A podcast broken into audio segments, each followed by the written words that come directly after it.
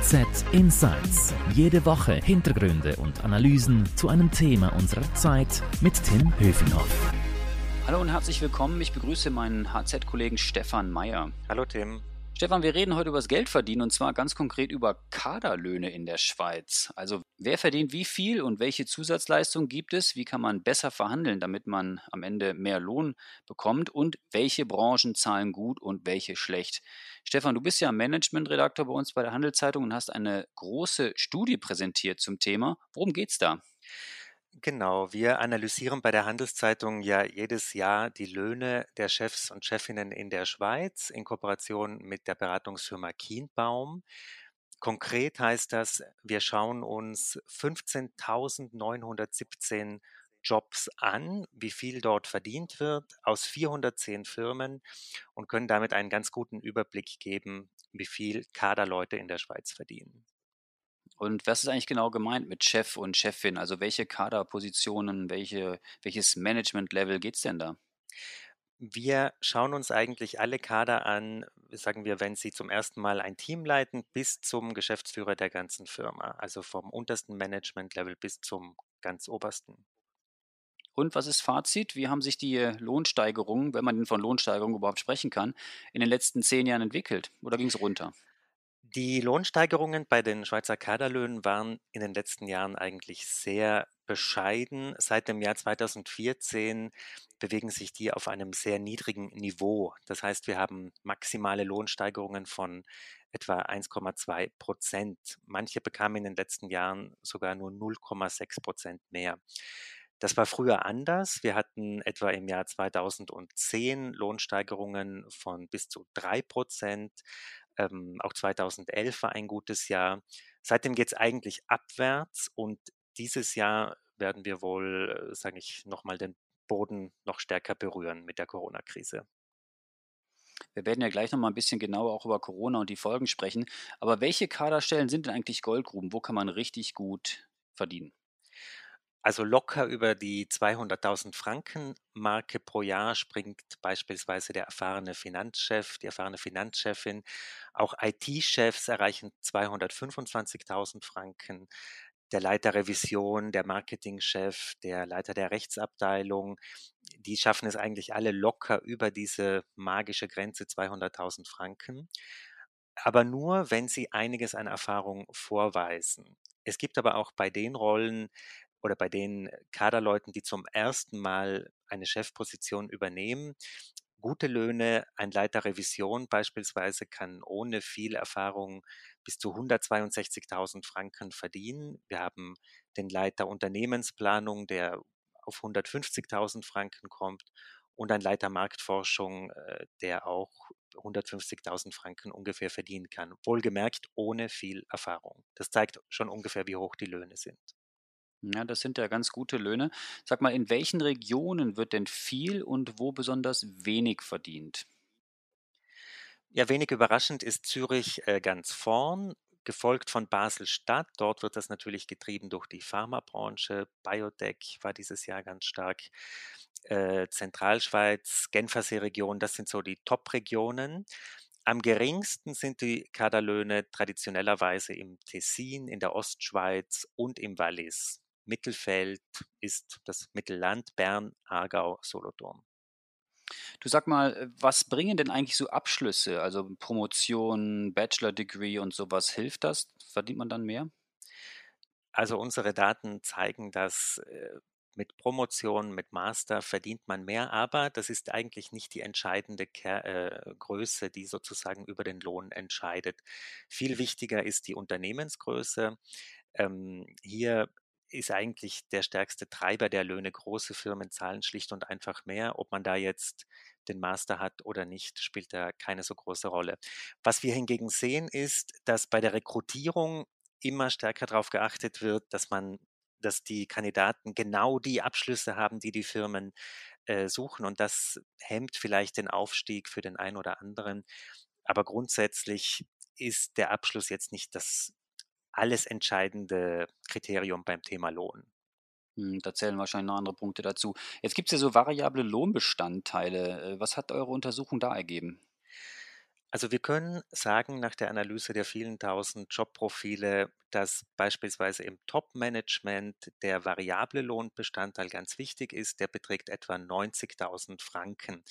Im mittleren Management sind es etwa 20.000 Franken und auf den unteren Management-Ebenen sprechen wir nur mehr von 12.000 Franken. Also sage ich einmal, die großen Patzen gibt es eigentlich nur auf den oberen Rängen. Mhm. Jetzt gibt es ja noch so andere Goodies sozusagen. Also äh, Mitarbeiter bekommen, ob sie jetzt Chef sind oder nicht, äh, ein iPad oder ein iPhone oder ein anderes Gerät einer anderen Marke.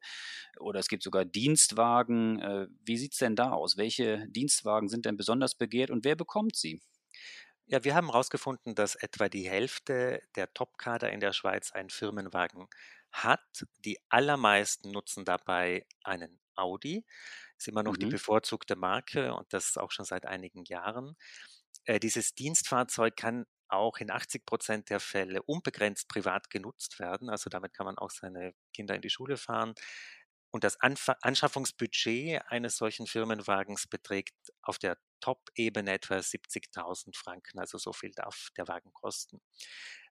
Beim unteren Kader sieht das wieder ganz anders aus, eigentlich analog zu der variablen Vergütung. Hier dürfen nur 14 Prozent der Manager und Managerinnen einen Firmenwagen nutzen oder bekommen ihn sozusagen zur Verfügung gestellt. Der allergrößte Teil auf diesem Level fährt ÖV oder Privatwagen.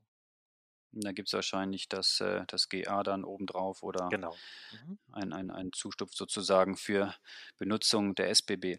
Sag mal, welche Branchen sind denn eigentlich lukrativ und welche nicht? Also wo lohnt es sich äh, als Kader anzudocken, wenn man richtig viel Geld verdienen will? Also was wir gesehen haben in diesem Jahr ist ein extremer Aufstieg der Biotech-Branche. Wir haben ja vorhin schon gesehen, die Region Basel glänzt mit hohen Löhnen und das kommt natürlich aus diesem Bereich. Heute ist dieser Bereich schon auf Platz drei aller äh, Branchen in der Schweiz, also was die Entlohnung angeht. Uneinholbar, würde ich sagen, sind immer noch ganz oben die Versicherungen auf Platz eins und die Banken auf Platz zwei. Auch in der IT-Branche wird sehr gut verdient. Also IT, Biotech, Banken, Versicherungen, das sind die äh, Branchen, wo man hin sollte, wenn man viel verdienen will. Schwieriger wird es in anderen Branchen, beispielsweise unserer Themen, also Medien, Rundfunk, äh, bewegt sich auf den unteren Rängen, aber auch Maschinenbau, Anlagenbau, Bauwirtschaft, Modeindustrie, da sehen wir eigentlich, äh, die verlieren eigentlich immer mehr den Anschluss an die Top 4, Top 5 Branchen. Stefan, äh, du hast es gerade schon ein bisschen angetönt. Welche, welche Auswirkungen hat eigentlich Corona jetzt auf die Kaderlöhne? Geht es da jetzt äh, stark nach unten oder müssen äh, äh, diese Menschen dann auch, die in Kaderposition sind, jetzt Angst um ihren Job haben?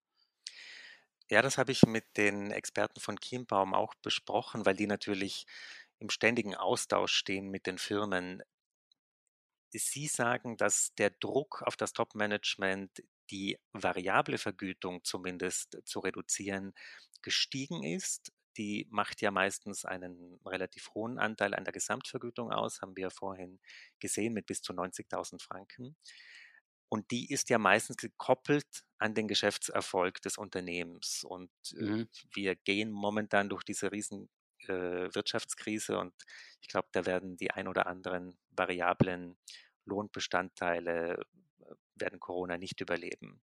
Aber wir beobachten ja auch, dass viele Manager bereit sind, auf einen Teil ihres Salärs zu verzichten oder eben Teile der Vergütung aufzuschieben.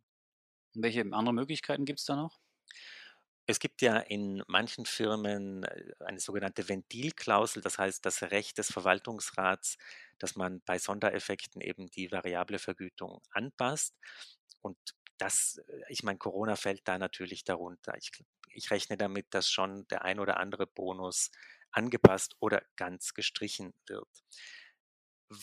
Eigentlich noch interessanter ist, dass wir dieses Jahr wahrscheinlich äh, zum ersten Mal seit zehn Jahren, also seit wir diese Analyse machen, eine Nulllohnrunde erleben könnten. Also dass wir überhaupt keine Steigerung bei, der Kader, bei den Kaderlöhnen beobachten könnten. Also wir wissen es noch nicht, das wissen wir erst in einem Jahr.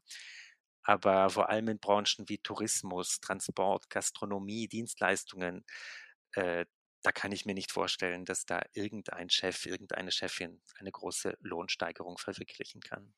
Ja, du hast die Krise angesprochen und die äh, Null-Lohnrunde sozusagen, aber trotzdem die Frage ganz kurz, wie können Mitarbeitenden äh, denn vielleicht sogar mehr herausholen beim Lohn? Gibt es da Tipps oder Branchen? Ähm?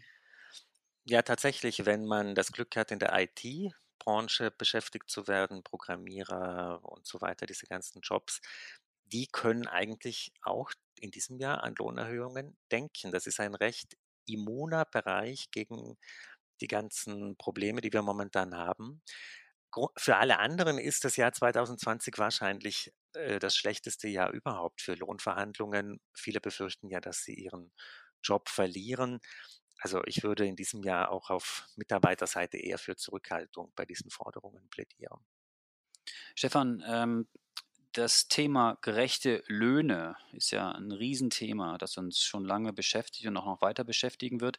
Wie können Chefs und Chefinnen eigentlich für gerechte Löhne sorgen? Ich glaube, also ich merke das auch oft in Gesprächen mit Führungskräften, dass viele immer noch das Gefühl haben, über Löhne spricht man nicht. Ist ja nicht nur unsere Studie, die da ein bisschen Transparenz reinbringt, sondern es gibt Plattformen wie Glassdoor wo Löhne veröffentlicht werden. Mitarbeiter reden untereinander natürlich auch über Löhne. Und es gibt immer noch Führungskräfte, die hoffen, dass gewisse, äh, sage ich mal, Unterbezahlungen nicht auffallen. Aber das ist, glaube ich, eine Illusion. Die, wir gehen immer weiter in Richtung Transparenz, wir gehen immer weiter in Richtung äh, Lohngerechtigkeit. Firmen müssen ja seit 1. Juli beginnt das, glaube ich, auch äh, die ähm, Unterschiede zwischen Männer- und Frauenlöhnen analysieren. Also ich glaube, es geht alles in Richtung Transparenz und äh, Chefs und Chefinnen tun sehr gut daran, diese Transparenz ehrlich zu leben. Ansonsten produziert man unmotivierte Mitarbeiter, die einen früher oder später verlassen werden. Stefan, das war sehr spannend. Danke für deine Insights. Alle Infos zu diesem Thema gibt es natürlich stets auf handelszeitung.ch. Und liebe Hörerinnen und Hörer, wenn Ihnen unser Podcast gefallen hat, dann freuen wir uns natürlich, wenn Sie uns abonnieren und weiterempfehlen. Danke möchte ich noch sagen unserem Podcast-Produzenten Carlo Lade und ich möchte auch zum Abschluss noch Werbung machen für die Podcasts meiner Kollegen. Da haben wir einmal HZ Upbeat, alles über Startups von Stefan Meyer, also von dir. Und äh, den Podcast mit dem Titel Schöne neue Arbeitswelt von Melanie Loos. Für Lob oder Tadel erreichen Sie uns unter podcast.handelszeitung.ch. Merci fürs Zuhören, bleiben Sie gesund. Ciao, bis zum nächsten Mal. Stefan, danke für deine Infos. Danke für die Einladung. HZ Insights